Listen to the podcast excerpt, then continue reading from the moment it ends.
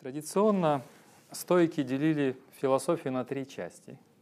Это все знают в гимназиях 18, 19, 20 веков. И часто преподаватели философии забывают, что это определенный эпизод исторический, и студентам рассказывают, что это вот философия делилась на эти части. Но это стоическое ноу-хау. Логика, физика и этика.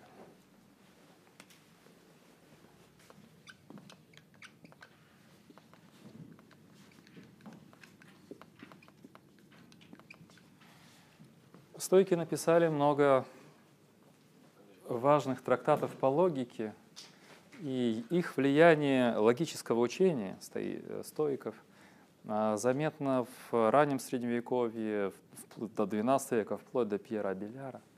Но текстов осталось не так много. В чем связь этих э, дисциплин, если центр — это этика? Если центр — это этика. Я вот сейчас думаю, как бы подать это в более сокращенном... Начну с общего принципа стоического мудреца, а потом перейду к деталям и главным метафорам. А, главный принцип э, можно описать так. Перед тем, как мы начнем изменять свою жизнь, согласно главным моральным принципам нашего учения, нашего стоиков, мы должны правильно увидеть реальность. Для того, чтобы начать работу над собой, нам нужно знать, в каком мире мы живем.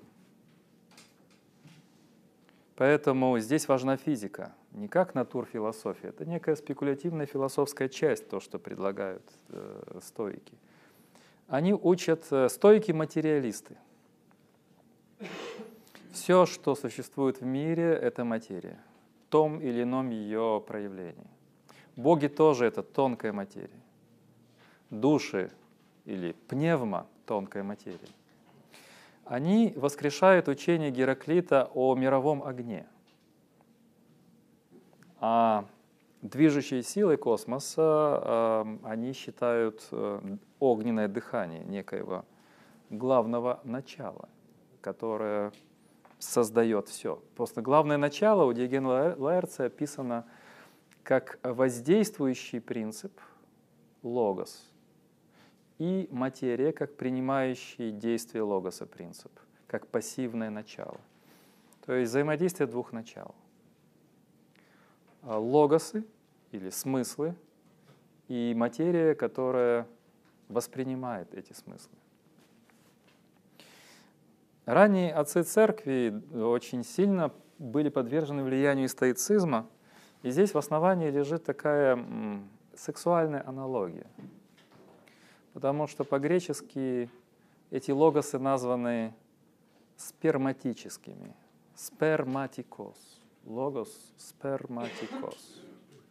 Смысл оплодотворяет пассивную материю в мире смысла это как семена, которые воздействуют на пассивное начало, хюле, материю пассивную. Смысл тоже материальный, это некая другая тонкая материя. И э, стойки учат о том, что этот мир имеет на базовом уровне рациональную структуру, он логичен. Вот э, эти смыслы, они все проявления единого смысла – логоса. Воскрешается учение Гераклита о логосе как главном архе-принципе всего, что происходит, логос. И поэтому э, стоический мудрец изначально должен увидеть то, как устроен мир, логос этого мира, смысл этого мира. В мире все совершается по необходимости. В мире царит необходимая связь причин и следствий. Они детерминисты. Все в мире взаимосвязано и подвержено законам. Мы говорим железная необходимость. И мудрец стоек должен понять, что он ничего в этом внешнем мире изменить не может. Он должен успокоиться. Мы не можем менять законы этого мира.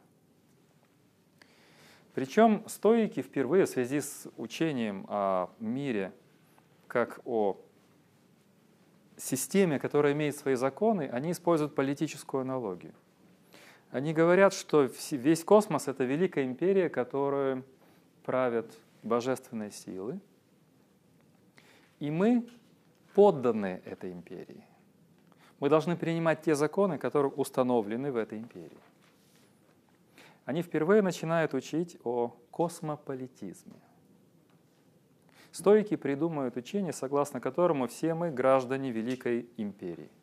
Космос. Отсюда слово космополит, то есть гражданин космоса. И поэтому, говорят стойки, мы все равны. Стойки впервые изобретают понятие равенства людей.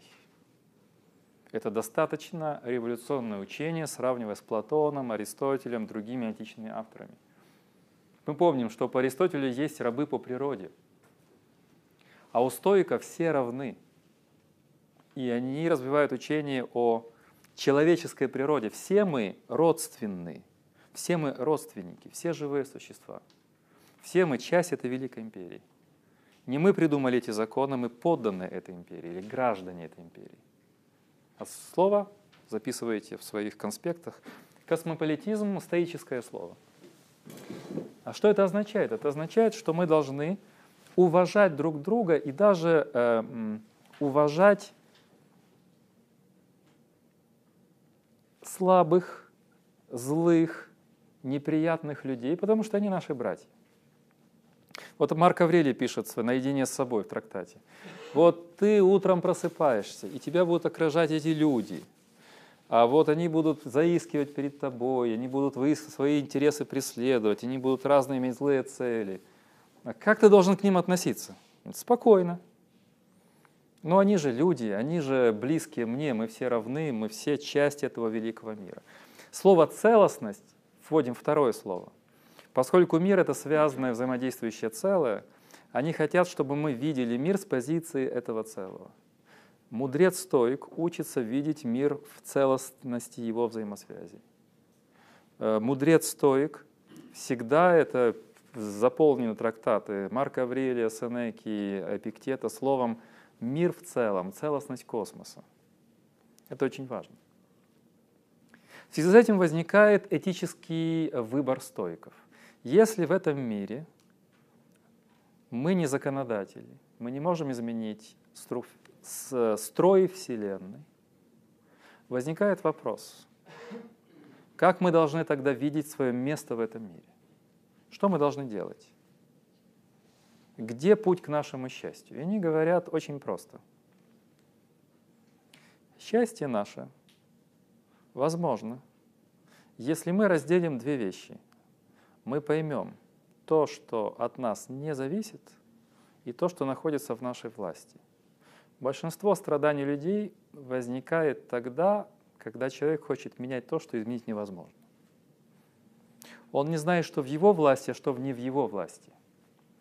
Он хочет менять людей, он хочет менять мир, а у него единственное поле для его деятельности – его моральный выбор.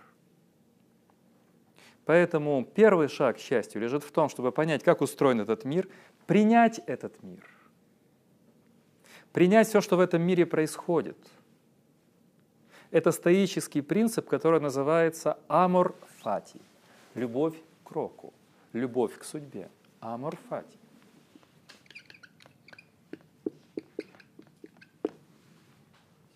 Ты болен?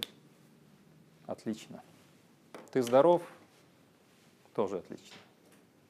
Ты сейчас живешь, а через минуту умрешь? Это закон, мировой порядок. Стойки говорят, какая разница, когда тебе умирать? Ведь каждый миг — это вся Вселенная в один момент и имеет ценность здесь и теперь. Поэтому все, что ты делаешь, делай как в последний раз. Все твои действия сейчас ты должен делать как последний раз в жизни. Важно то, что ты делаешь именно в данный момент. Он самоценен. Потому что ты можешь умереть через минуту, можешь умереть через 50 лет, но ты должен спокойно принимать то, что тебе будет судьба предлагать. Ты должен готовить себя в духовных упражнениях, размышлениях, готовить себя к ударам судьбы. принимать, потому что это не законы, которые ты изобретаешь. У Марка Аврелия есть интересный образ наедине с собой, когда люди жалуются на жизнь, жалуются на свои проблемы. Он говорит, они похожи на визжащих поросят. Какое дело великому космосу до, твоих проблем? Что ты визжишь, как поросенок? Чего ты хочешь от богов? Что ты хочешь от этого мира? Заботься о своей душе. Думай о своем моральном выборе. И ни в коем случае свои мелкие проблемы не возводи в мировой масштаб. То есть первый момент – принятие судьбы, принятие рока. Когда мы понимаем, как устроен мир, что изменить нельзя то, что в нем происходит, и нельзя изменить его законов. Я принимаю этот мир. Я спокоен перед ударами судьбы, амор фати. И я должен обратить все свои усилия на то, что в моей власти. А в моей власти только мой моральный выбор. Именно в этой сфере я творец. Я могу что-либо делать. Мы сделали первый шаг. Все понятно пока? То есть часть наших несчастий происходит от того, что мы хотим сделать то, что сделать невозможно. Поэтому нужно взвесить и сказать, что я могу, что я не могу. А что я могу? Изменить себя. Я единственная арена борьбы. Я могу изменить свой моральный выбор. Моральный выбор – это выбор между добром и злом. Главное для стоического мудреца – выбирать добро, а не зло. Долг, а не следование толпе. Поэтому, например, в начале трактата о счастливой жизни Сенеки начинается все очень интересно. Он пишет так. Все люди хотят жить счастливо. Вы хотите жить счастливо? Трудно сказать, да, трудно сказать. Подумаем, да, мы подумаем. А, брат мой Галеон, но они смутно представляют себе, в чем заключается счастливая жизнь. А достигнуть последней в высшей степени трудно. Вот если вы хотите счастья, говорят стойки, то надо спросить себя, а вообще это что? Что это такое? И понять, что это очень трудно. И вот теперь мы переходим ко второму полюсу, к моральному выбору. С чем должны бороться стойки? Самый главный принцип борьбы – это борьба со страстями. Страсть по-гречески э, патос. Как они определяют страсти?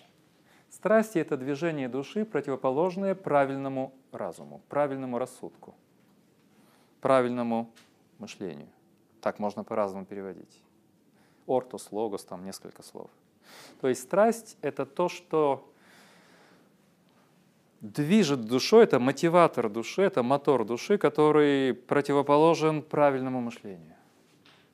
Вот я знаю, что а, мир не изменить, а хочу его изменить. Возникают страсти. Я знаю, что ближнего не поменять, а хочу его поменять. Что что-то нельзя преобразовать, я хочу это делать. Возникают страсти а также страсти, связанные с телесными наслаждениями, с желанием славы, желанием могущества. Это все страсти, патос, единственное число. Понятно, что такое страсть? Движение души, влекущее нас от правильного рассуждения, от правильного мышления. И задача тогда стойков состоит в том, чтобы обуздать страсти, обуздать их на основании правильного суждения, правильного мышления.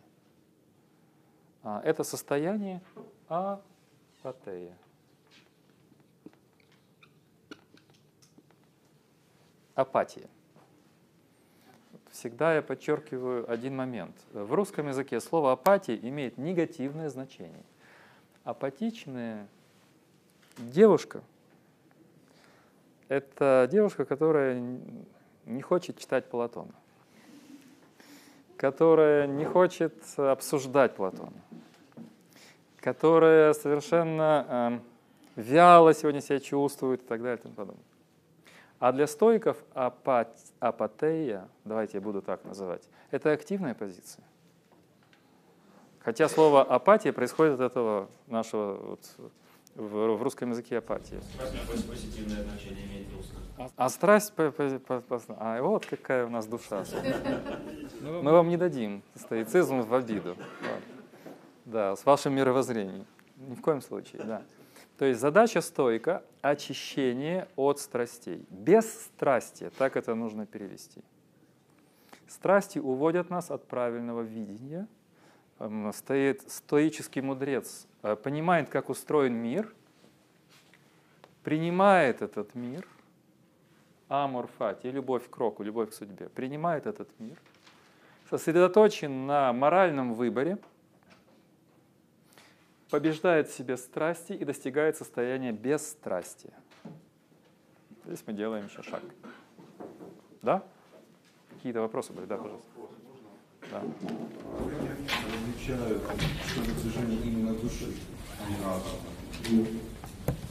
Это разум, он всегда разум. Разум всегда э, правильно. Разум всегда, э, правильный разум – это разум на основаниях. Это задача мудреца, правильно мыслить.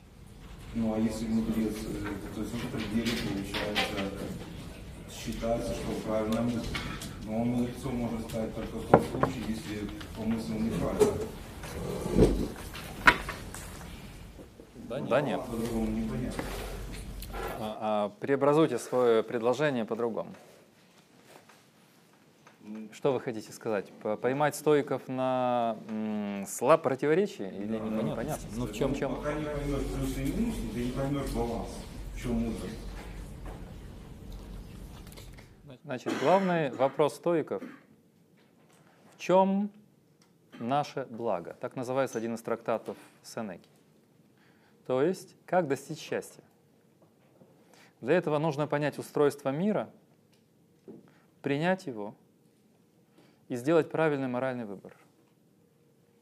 Это все возможно сделать на основании правильного рассуждения, то есть правильного логоса. Для этого они изучают логику, физику, чтобы сделать правильный моральный выбор. Это искусство мышления, результат которого правильный жизненный выбор. Фактически вся философия стойков вращается вокруг вопроса, как правильно жить. Чем жизнь счастливая, благая жизнь? В чем наше благо? Как правильно жить? Нам кажутся эти вопросы сегодня тоталитарными, насильственными, но это суть стоицизма. Как жить? Чтобы ответить на этот вопрос, нужно спросить, как мы думаем, что мы думаем. Вот если мы правильно мыслим, мы будем правильно жить. Мы тогда примем этот мир и будем думать о том, чтобы сохранить себя от страстей, от разлагающей силы зла. Я сейчас приведу несколько метафор, цитат из этих авторов, чтобы стало понятнее. А, Отсюда возникает образ э, души как э, внутренней крепости. Они очень метафорически и красиво мыслят. Например, образ скалы, о которой разбиваются в житейские волны, волны судьбы. Если представить испытание жизненное, которое нас с вами преследует, с волнами бушующими, а нашу душу, закалившуюся в размышлениях и в моральных упражнениях, интеллектуальных упражнениях, сравни со скалой, то волны житейского моря, узнаете это, ста святоотеческое, это все это стоицизм. Волны житейского моря разбиваются о крепость скалы нашей души. А у Эпиктета и Марка Аврелия еще образ а, внутренней крепости, которую не может взять штурмом неприятель. Войска, атакующие нас, это страсти, волнение души, беды, испытания и прочее, прочее. Мы должны создать со своей души неприступный замок. Наше «я» должно стать той внутренней крепостью, в которой может безмятежно обитать наш дух. Люди кремни, люди скалы, люди крепости. Видите, сюда военная терминология здесь. И тогда мы упражняем себя таким образом, чтобы противостоять всем испытаниям. А для того, чтобы нам стало легче, мы должны постоянно медитировать. У них были практики рассуждений. Когда, например, мудрецы-стоики делали такие мыслительные эксперименты, а, встречи разных ударов судьбы, потери имущества, потери близких, потери здоровья. Они готовили себя к тому, что может их встретить в этой жизни. Вот понятно? Такое внутреннее упражнение. Создать твердыню, крепость, внутренний замок со своего внутреннего мира. Этого «я», которое нужно соблюдать. И в моральном выборе завершу этот второй шаг, а потом мы перейдем к каким-то фрагментам. Видите, нас так перетекает в завершение постепенно. Мы должны отличить в сфере действий три сферы. Моральное добро, моральное зло и то, что они называют безразличным относительно добра и зла. Три сферы, понятно? Добро, зло и срединная сфера безразличного, то есть нейтрального относительно добра и зла. Сложно? Добро, зло и безразличное. Что в них безразличное? Что туда входит? Почти все, что так волнует нас. Здоровье и болезнь, богатство и бедность, власть и э, отсутствие власти. Они говорят, что этим безразличным важно, как мы пользуемся. И стоический мудрец учится пользоваться безразличным а для пользы своей души. Он, если богат, учится пользоваться во благо морального выбора богатством. Если он обладает властью, он хочет использовать власть ради моральных принципов, ради самосовершенствования. Если он беден, он пытается свою бедность использовать во благо и э, своей блаженной жизни. Поэтому я часто привожу, это такой банальный, простейший пример, эти три римские стоика – иллюстрирует эту доктрину. Потому что Эпиктет — это а, освобожденный раб, а, вольноотпущенник Римской империи. Он был раб, а, попал в рабство к жестокому господину.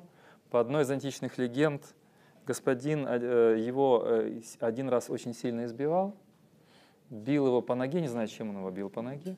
Эпиктет ему спокойно сказал, если ты меня будешь так бить по ноге, ты ее сломаешь. А он еще более рассверепел и так стал бить, что ногу сильно сломал. И тогда Эпикет ему спокойно сказал, я же говорил, что ты ее сломаешь, вот ты и сломал. И больше невозмутимо продолжал как бы, вот, э, заниматься своими мыслями. И он был хромым. Кстати, смотрите, сколько он прожил. А, это, может, возможно, легенда, но по описаниям этот человек хромал. И когда он а, получил свободу, к его советам прибегали очень многие высокопоставленные римляне – он обладал большим авторитетом, но жил согласно стоическим принципам морали и принципам кинизма, то есть а, абсолютно бедная, непритязательная жизнь. То есть минимум, который можно было себе помыслить в телесном, в питании и прочее, прочее, прочее. То есть человек, который мог позволить себе очень много, намеренно отказывался от э, всех этих вещей, потому что главное было – это обязанность мудреца. А Марк Аврелий был императором Священной Римской империи. То есть Эпикет был рабом в этой системе, а Марк Аврелий был императором в этой системе. И учил о том же. Ты можешь свое рабство использовать во благо, а можешь свое императорство использовать во благо, используя это безразличное ради моральных целей, ради самосовершенствования. А Сенека был мудрецом, учителем Нерона – императора, и также человеком, который вынужден был уйти из жизни. Вот то, что описывает Рубенс, это последние минуты жизни Сенеки. Как вы знаете, по велению своего ученика он покончил э, с собой, по его приказу. Он так любил своего учителя. Вот это одно из проявлений любви. Чтобы его не убивал кто-то посторонний, чтобы его не оскверняли убийством со стороны. Он сказал, что сделай это сам. И тогда он приказал, вот ванна, здесь Рубенс изобразил это так, средневековые эм, иллюстрации, эти, как это называется, миниатюры, изображают его лежащим в ванне, например. Да. И он в ванне, что он сделал? Что в ванне делают? Перерезал себе, да, он ушел из жизни. И, между прочим, для стоиков самоубийство было приемлемым вариантом. И также это подчеркиваю. Для Платона самоубийство неприемлемо. В Федоне, например, сказано, что мы, нами обладают боги, мы э, достояние богов, и поэтому мы невольно распоряжаться своей жизнью. В то время как стоики считали, что вот, мудрец, стоик в определенных обстоятельствах может пойти на этот шаг, если обстоятельства будут этого требовать. И самоубийство было определенной добродетелью. Чтобы развеять в рамках 10 секунд исторический анекдот. Помню про Синека? У него был один слуга, который, прознав, что его ученик, такой, его хозяин такой фаталист, у него mm-hmm. украл, кто-то собирался наказать, а тот какой-то возопил. Ну что ты делаешь, судьба моя была такая украсть. Mm-hmm. Кто сказал, моя судьба, тебя наказать. Хорошенечко его побил. Да, да это из э, области стоических анекдотов. Да, но и, и тот, и другой должны были принять себя. Что вы вопрос задаете? Mm-hmm.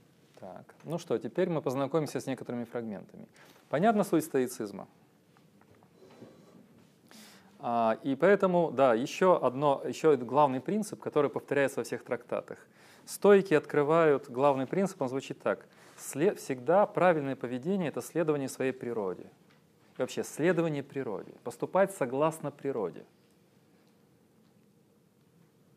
Этот э, принцип часто ложно истолковывают – понимает под природой наше животное состояние.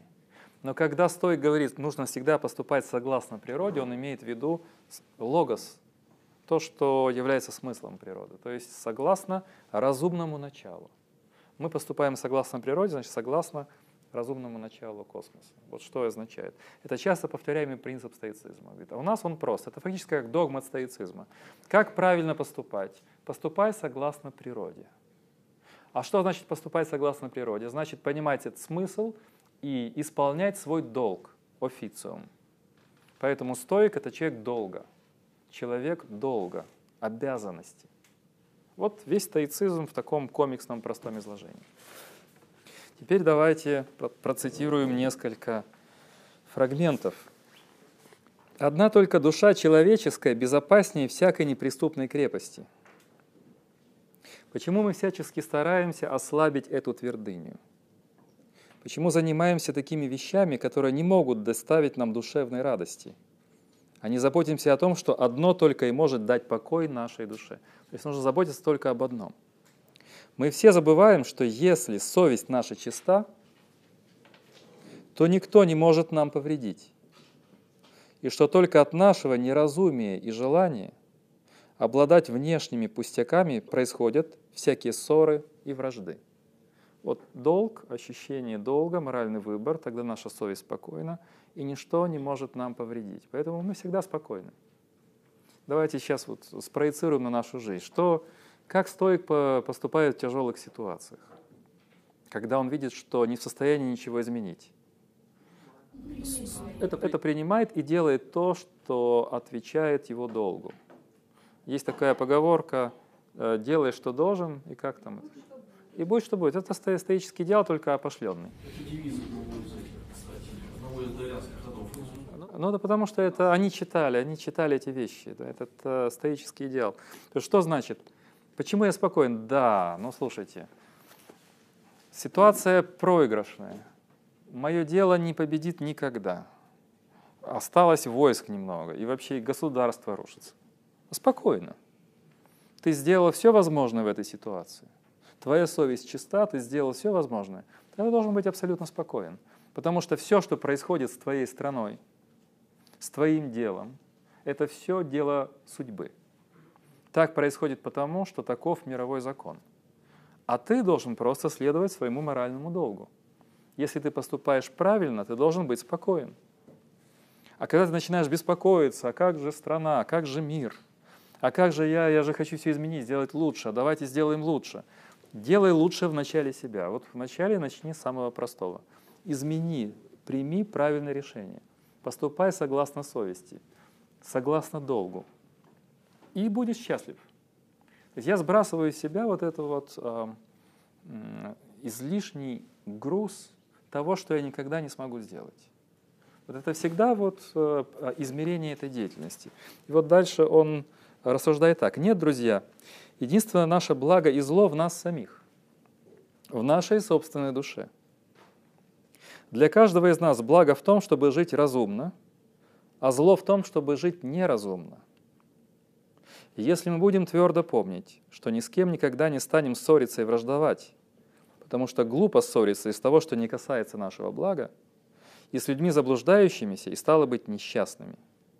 Все очень просто. Интересно, как он рассуждает о страдании и смерти. Это также сфера э, безразличного. Еще один фрагмент. А, вот, а вы подумайте, это вас успокоит или нет? Вы стоики или нет? Тест такой.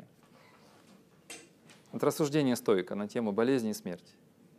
Страдания и смерти избегнуть нельзя, они наш удел. А звучит как ободряюще.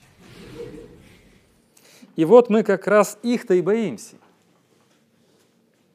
Зло не в смерти и не в страдании, а в малодушии перед ними. В самом деле, подумаем, что такое смерть. Подойдем поближе к этому страшилищу, рассмотрим его со вниманием, и мы увидим, что это только размалеванное пугало. Ведь необходимо же душе моей когда-нибудь разъединиться с моим телом. Как и не была она соединена до моего рождения. Слушайте, до рождения что было? Где вы были? Что вы помните? Это естественный закон. Смерть – феномен природы. Смерть и болезни – часть жизни природы. Зачем же их бояться? И дальше завершает. Ведь придется же мне умереть не сегодня, так завтра. Ну, действительно, да, не сегодня, так завтра. Чему же огорчаться, когда наступает смерть? Поскольку это диалоги записывает римский сенатор, записывает диалоги, ему робко задают вопрос, а зачем так все устроено? спрашивает собеседник. Как же так? Зачем эти смерти и болезни? Почему устроен так мировой порядок, что в нем есть смерти и болезни? Он отвечает. А как вы думаете, как он ответил? Почему все так устроено? Почему в мире есть страдания и болезни, и смерть? Воспитывать человека. Ну, в, в каких-то вариантах. А, ну, говорит, все это нужно для, для блага целого. Это все элементы целого, но здесь от, от, ответ еще более простой, обезоруживающий. А затем, что так нужно для мировой жизни. Эта жизнь основана на том, что прошлое сменилось настоящим, и что настоящее, в свою очередь, сменится будущим. А что такое страдание? Это тоже детское пугало. Разбери хорошенько, в чем оно состоит. Тело наше так устроено, что оно испытывает то неприятное ощущение, то приятное неприятные называются страданиями. Но и неприятные, и приятные ощущения оканчиваются с твоей смертью. Чего же бояться страданий столь непродолжительных? Вот каким мыслям мы приходим, когда со вниманием разбираем наши понятия и желания. И эти мысли делают нас бесстрашными ко всему тому, что не есть главное в нашей жизни, то есть ко всему внешнему – то есть и моя смерть, и моя жизнь, и мое страдание, и мое удовольствие – это все внешнее, относительно морального выбора. Я всегда его могу сделать в любой ситуации. Нужно просто хорошенько рассуждать и упражнять свой дух, чтобы он был готов ко всему. Вот интересно их рассуждение, когда, например, Марк Аврелий, я вот, увидите, у вас э, есть чтение Марка Аврелия наедине с собой. Прочитайте, за два дня прочтете, очень просто. Очень ярко все описано, в очень доступной форме. И я позволю себе еще последнюю цитату, чтобы вас не утруждать. Уже это был эпиктет, а вот Марк Аврелий. Давайте его послушаем, после этого подведем результат нашей встречи и поймем, что такое стойки. Воспринимайте это как...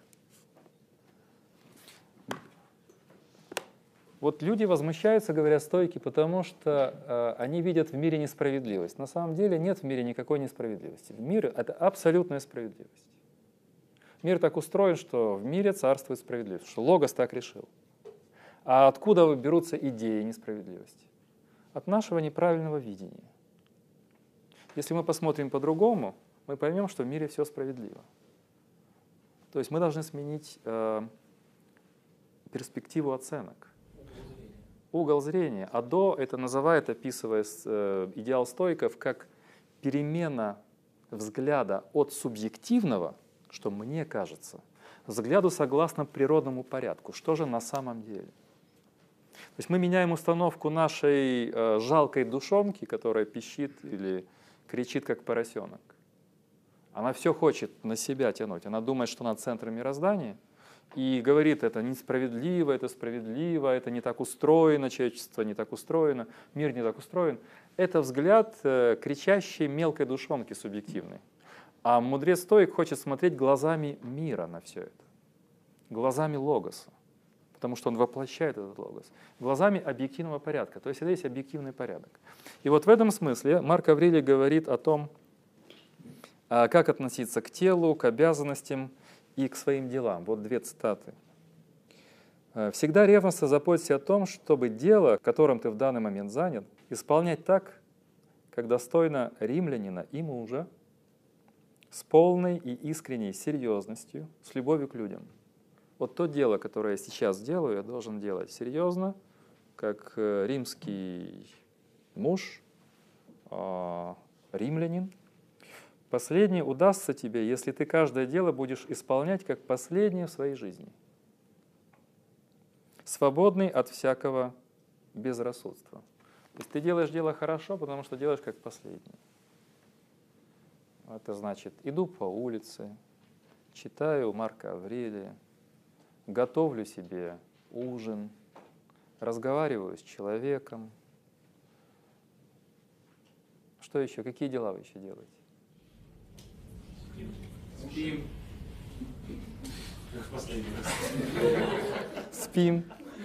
Сосредоточено. Да. Ругаться как в последний раз или послать кого-нибудь как в последний раз. Смотря, смотря как мы это определяем. А стоик сказал бы, это же неразумно. И поэтому это зло. А зла нужно избегать. Нужно делать добро, избегать зла. Сама ругань сама по себе нейтральна по э, учению стоицизма. Главное, как и в чем ты применяешь ее. Вот был анекдот рассказанный о наказании э, раба, понимаете? Э, то есть нужно определить, где зло, где добро, где нейтральное. Сфера нейтрального очень широкая. В этом смысле можно использовать это по благо и добро можно, например, страдания послать как в последний раз. Или боязнь смерти послать как в последний раз.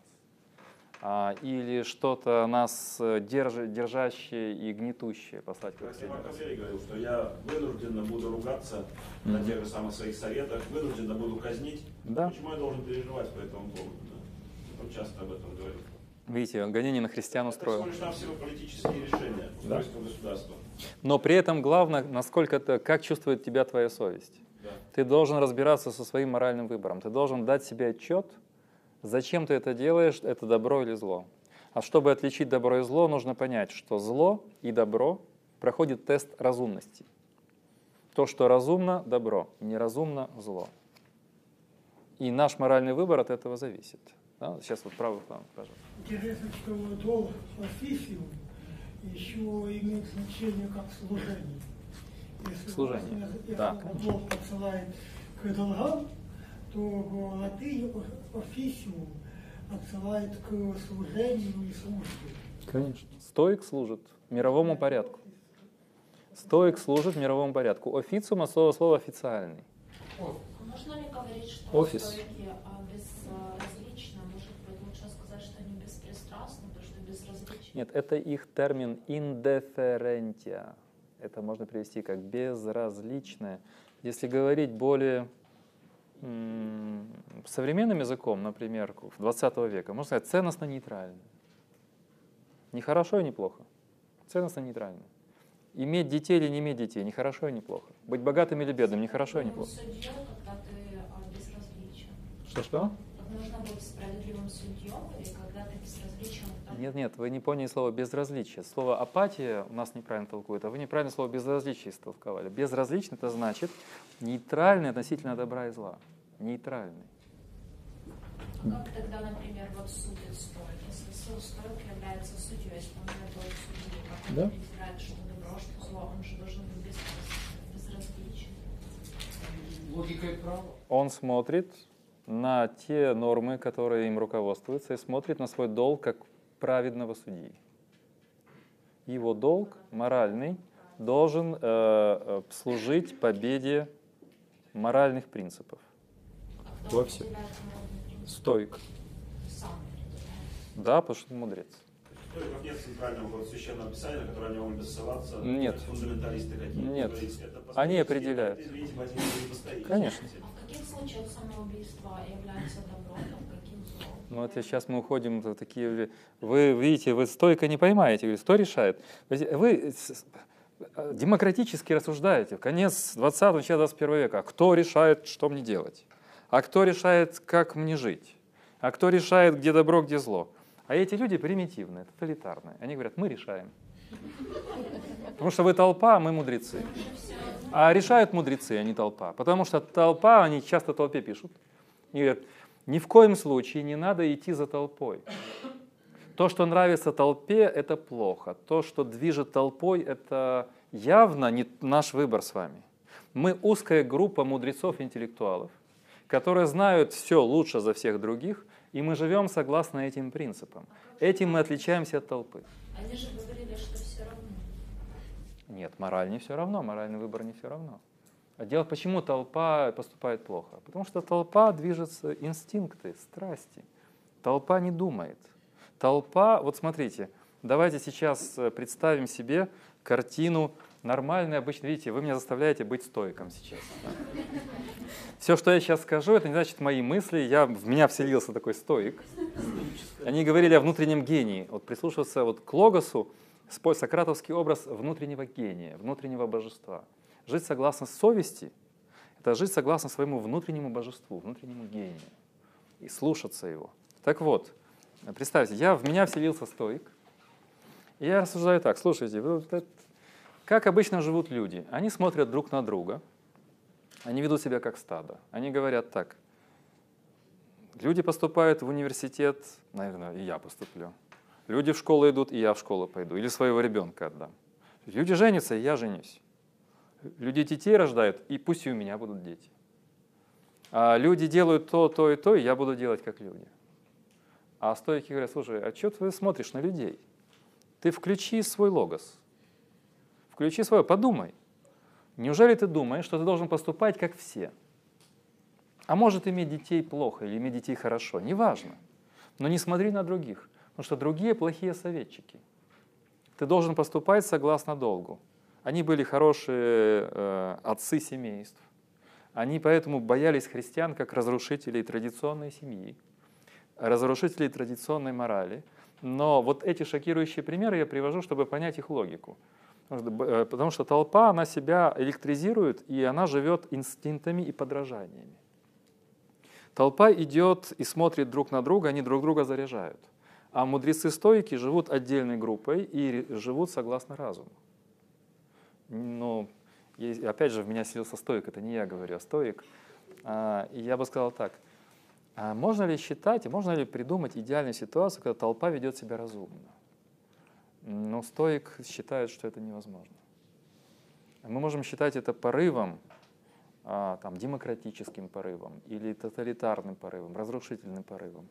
Но для стоиков любой порыв — это зло. Ты должен сам сделать свой выбор. Не смотреть на то, почему пошли туда люди, пошли делать революцию или контрреволюцию.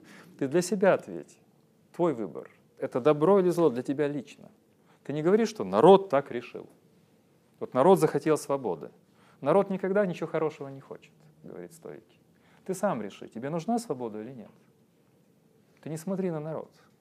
Если ты хочешь быть свободным, работай над своей свободой. И не говори, народ захотел свободы. Толпа она никогда ничего не хочет. Она движется страстями, этими патосами. А толпу кто-то заряжает и говорит ей, что она чувствует толпа. А толпа ничего не чувствует, толпа страстная. Поэтому стойки вот такие неприятные люди. Да, вот они считали, что их меньшинство, все остальное толпа, а они единственно знают, как жить. Но мы же не поедем на машине времени назад, не выловим их всех – представим их перед судом демократическим, и пусть они нам отвечают. Они так жили. Так. Вопрос к этому, по поводу... А, пожалуйста, значит. У меня вопрос по поводу воли.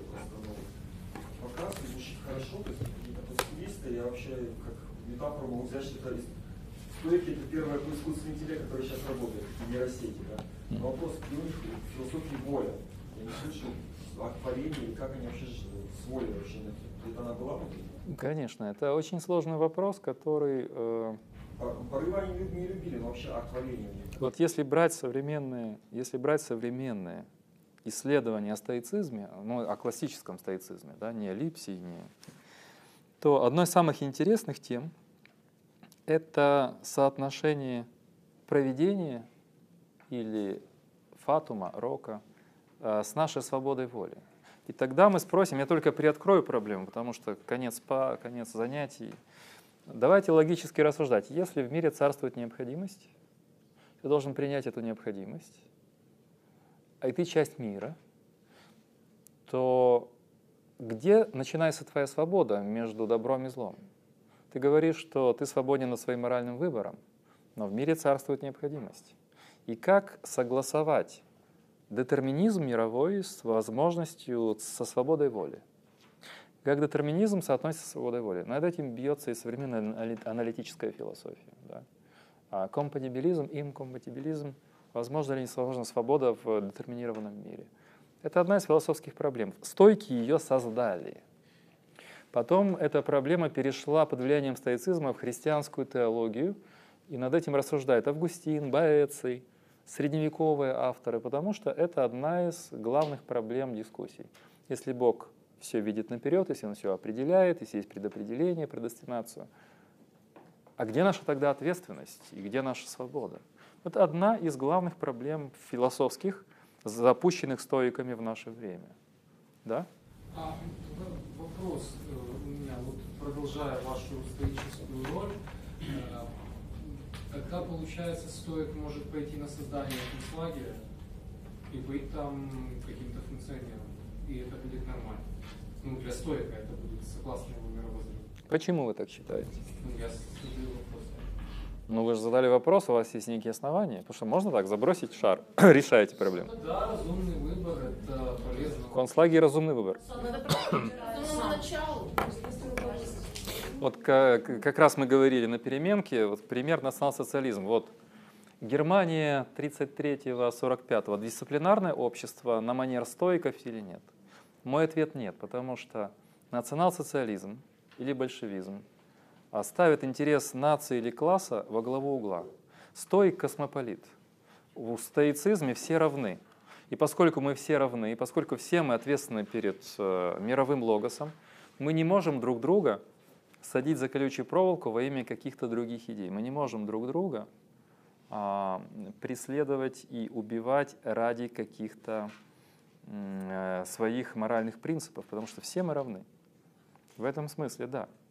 Дисциплинарное принуждение, о котором я говорил, оно предполагает цивилизованный подход, потому что ну, трудно назвать концлагерь э, гуманистическим цивилизованным проектом.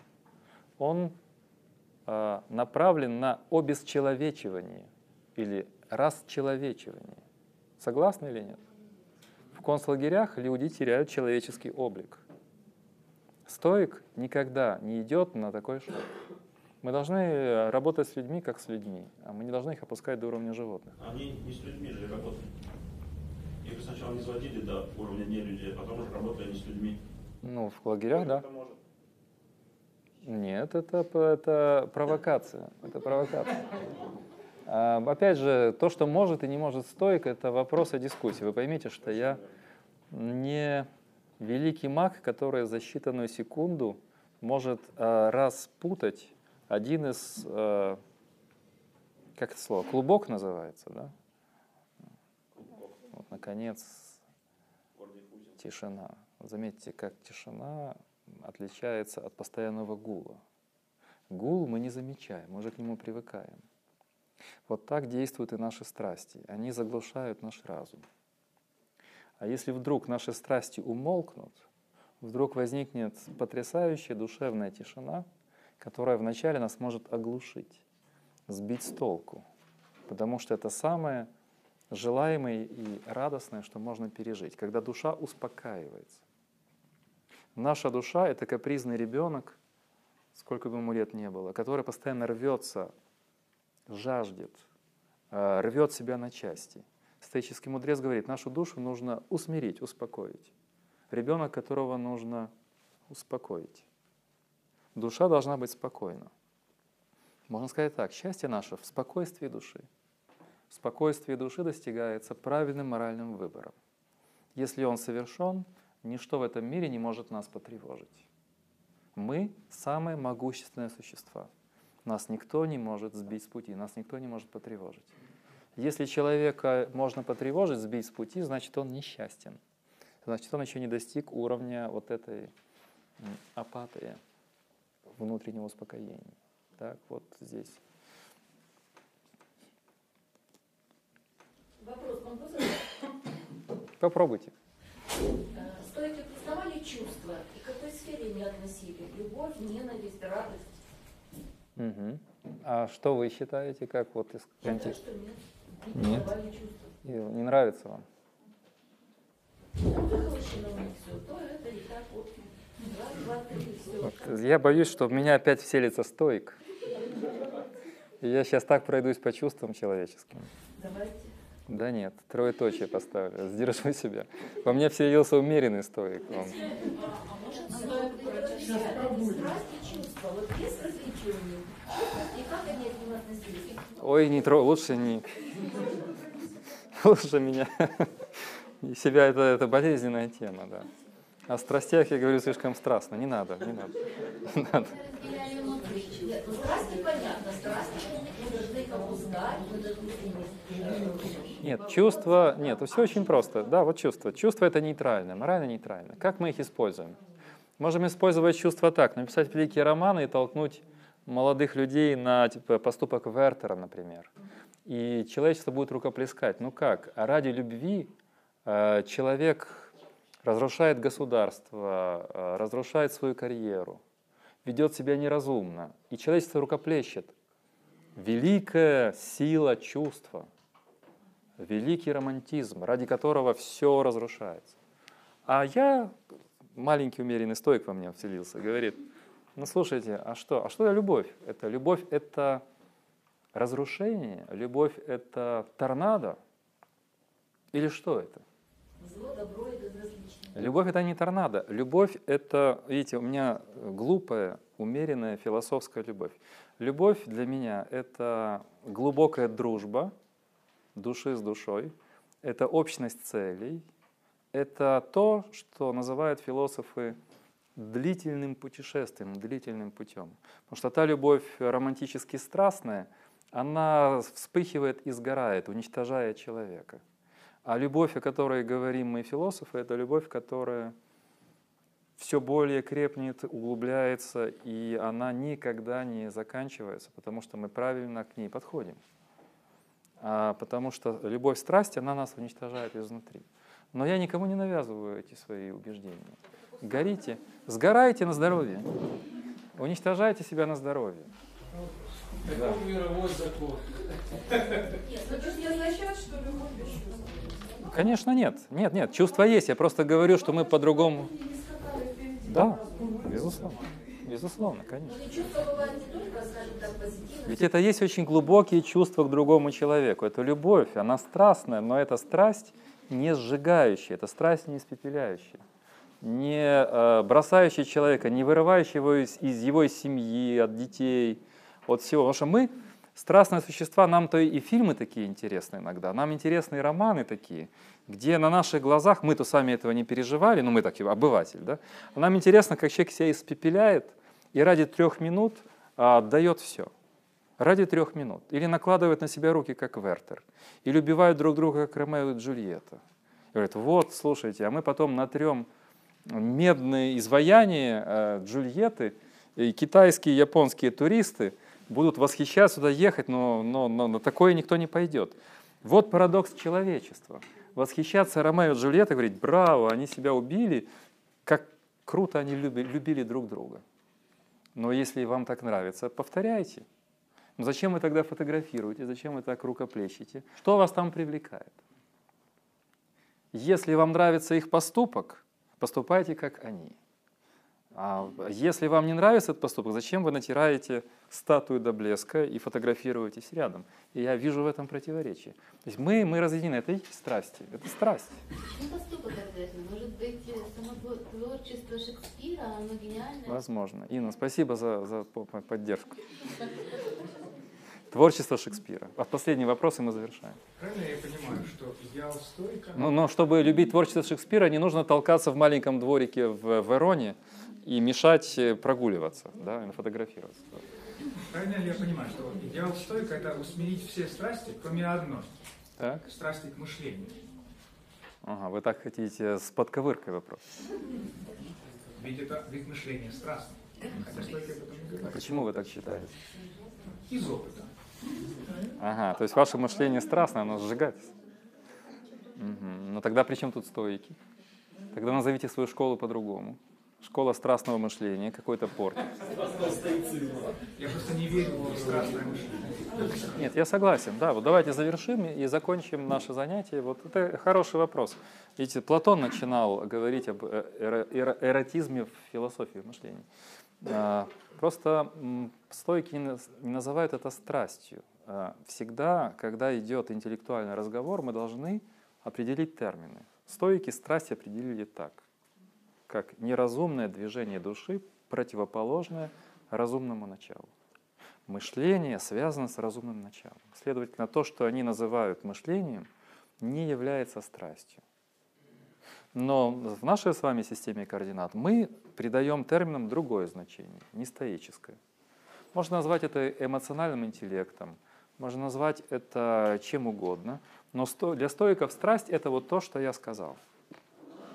И в этом смысле э, мышление не является страстью. Мышление является нашей жизнью, главным, чем мы занимаемся. Да? Вот это что. Мы просто привыкли к слову страсть, оно у нас такое вот приятное, мы говорим, страстно заниматься, страстно любить философию, страстно слушать лекции по истории античной философии. Владимир. Все, я завершаю. Сейчас мы предадимся глубокому смирению, глубочайшей медитации. Ни в коем случае не прекращаем читать тексты, которые я вам рекомендовал А можно еще один вопрос? сейчас. Марк Аврелий наедине с собой. Отрывок из Тейлора. Прочтите биографию Рубенса. Посмотрите несколько картин Рубенса. Поедьте в Музей мира, посмотрите картины Рубенса. А, Прочитайте биографию Липсия. А, И все, и потом вам, вас трудно будет остановить.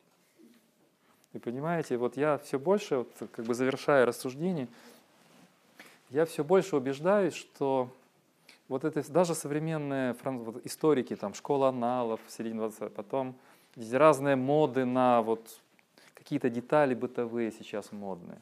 А марксистская истори- э, история, это были вот мельницы, станки предельные. Вот, все, истории нет. А самое интересное — это личности. Я даже хочу как-то написать небольшой фрагмент, эссе. Что такое, например, город? Город имеет ценность само по себе, если он пространство конкретных личностей. И мы приезжаем в какой-то Антверпен, потому что там жил Рубенс, или мы в Берлин какой-то приезжаем, или в Киев, или в Москву, или в Санкт-Петербург, или в Нью-Йорк, ради личностей, которые там жили, которые пришли к своим романам, к музыке, к архитектурным шедеврам, к философским шедеврам. И мы хотим вместе с ними причаститься этой атмосферы города. Сам по себе город без личностей не нужен никому. Культурное цивилизационное, э, цивилизационное пространство без личностей никому не нужно. А у нас, например, Киев — безличностное пространство. Мы не видим места памяти. Они есть, и можно провести экскурсии по нашей философии, живописи. Но видите, дом Мурашка э, исчезает, никому не интересно, все. Вот в каком-то Кракове сделали бы там музей Матейка, там квартира-музей трехэтажный, пожалуйста. У нас Мурашка, никому это не интересно. И можно пройти, это путеводители, как сейчас вижу эти путеводители. Киев художественный, от барокко к авангарду. Киев философский, слушайте, это интереснейшее э, путешествие. Киев архитектурный, Киев экономический, Киев театральный.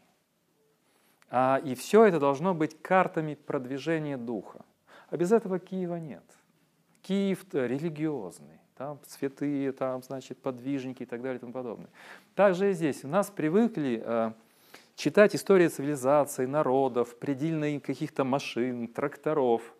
А когда я окунулся вот в исследование всех этих вещей, это история личностей, которые создают эти пространства. Если мы будем изучать историю этих личностей, у нас будет ключ ко всему. И нас ждут э, многие неожиданности. Вот я за секунду покажу вам пример. Ян Рубенс, отец Рубенс, юрист, католик, перешел в протестантизм. жил при э, Вильгельме Аранском в Кёльне, недалеко от него. Что такое Вильгельм Аранский? Когда, при, когда э, не понравились стюарты Англии, интерес к католицизму, они решили изгнать, устроить благословенную революцию, пригласите кого пригласить? Вот ближайший этот протестант Вильгельм Аранский, штат Гальтер, там, вот. И он пока живет, это 70-е годы, он живет э, с женой Анной Саксонской. И, пожалуйста, вот Ян Рубенс э, живет вместе с ними, он их юрист. Что у него происходит с Анной Саксонской? Они, у них возникает любовная связь. Представляете? Будущий король Англии, Вильям Аранский, тут какой-то его юрист, его жена Анна Саксонская. Короче, связи его уличили, он попал на два года в тюрьму, а жена Рубенса пишет ему несколько пламенных писем, а, примирительных, следует за ним, а потом семья воссоединяется после двухлетнего заточения, и они переезжают снова там, в Кёльн, в другие города, рождаются новые дети, потом рождается и Питер Пауль Рубенс. Смотрите, как пересекаются судьбы людей. Где Ян Рубенс, где Вильгельм Аранский, Анна Саксонская, где потом Питер Пауль Рубенс, художник и философ, где его брат Филипп, брат Филипп папе Павлу V везет издание своего учителя Юста Липсия и вручает ему лично. Личная связь между папой и Филиппом э, Рубенсом. И папа зачитывается Сенекой. Видите, все скрещение всего, религии, политики, культуры, э, страсти, куда же без нее, видите. А, ну и так далее, и так далее. То есть это история – это история личностей. Нас этому не учат, поэтому мы не чувствуем влияния личности на все, что происходит. Мы изучали предельные машины, сейчас не знаю, что в украинской школе изучают, вообще не подозреваю, но скорее всего что-то среднее между предельной машиной, трактором и танком или что-то такое. Или каким-то народным духом, какими-то народными такими движениями. Большими, большими, большими картинами. А все решают эти личности. Вот э, я хочу просто привлечь ваше внимание к этим исследованиям, я уже лет 20 этим занимаюсь, и говорю, самое поразительное – распутывать истории личностей, видеть, как они между собой знакомятся и создают культурные, цивилизационные продукты, научные, религиозные. И тогда вас они удивят. Вот какая главная штука в романах Достоевского? Какие-то никчемные люди в каких-то отвратительных квартирах, ну, совершенно описанные какие-то биографии странные. Вот они встречаются, начинают между собой говорить, общаться, оказывается, что каждый человек жемчужина. Открывается внутренний мир. Каждый говорит свое последнее слово миру, выражение Достоевского. Вдруг возникают эти вспышки, молнии. Вдруг мы понимаем, что каждый человек — это бездна, глубина. И он умеет подать этот контраст между как бы обыденностью, у каждого своя история такая вот неприглядная, и вдруг вот эти всплески — Вдруг это глубина. Так и здесь, в истории Распу, мы всегда удивляемся личностям. Изучая их истории, изучая их влияние на реальность, мы всегда удивляемся, как много личность значит, как много значат эти биографии. биографии. Потому что античность начиналась с биографии. Истории начинались как описание событий, а потом они пришли к биографии. Вот это должно нас э, вдохновлять. Да, Владимир? Там группами очаги возникают все. Группами, конечно. Личности собираются и создается новая эпоха. Как только собралась группа глубоких людей, единомышленников, начинается новая эпоха. А мы изучаем эпохи без личностей. И нам кажется, что эпохи сами приходят и уходят. Да, это как бы мы еще изучаем просто даты их жизни. Даты жизни, да. Обсуждаем их взаимодействие между собой. И не осуждаем, а взаимодействие создают ткань реальности. Я вам, помню, когда скидывал, мое сообщение как в Фейсбуке по поводу этой карты, которую сейчас начали создавать, карты взаимодействия, когда люди живут да. рядом Это удивительнейшая вещь. Особенно это происходит в революции, когда вообще фантастика происходит. Ну, вот я просто заметил, что Сенека жил, получается, в с Иисусом Христом. Есть ли нет? Да, вопрос. И каким образом, может, он узнал об этом, может быть, нет. Но они, э, не интересовала римлян вот эта вот вся провинция, понимаете? Вряд ли эти слухи доходили до них. Это видно, почему так мало осталось упоминаний о смерти Христа в античных источниках. Это не столь важное событие. Да, на, окраине. на окраине. Потом это стало проступать уже, когда мученичество пошло. Их удивило. Вот первое упоминание Тацита, когда он удивляется решимости христиан умирать. Это был первый такой щелчок. И стало интересно, что это за люди такие, которые сотнями умирают. Потом возник интерес уже к самому учению. А для начала это не, не. Ну что ж, э, в таком случае у вас есть программа для чтения, вы увидели вот это, может даже этим закончите или начнете. Так. А, На этом мы завершаем.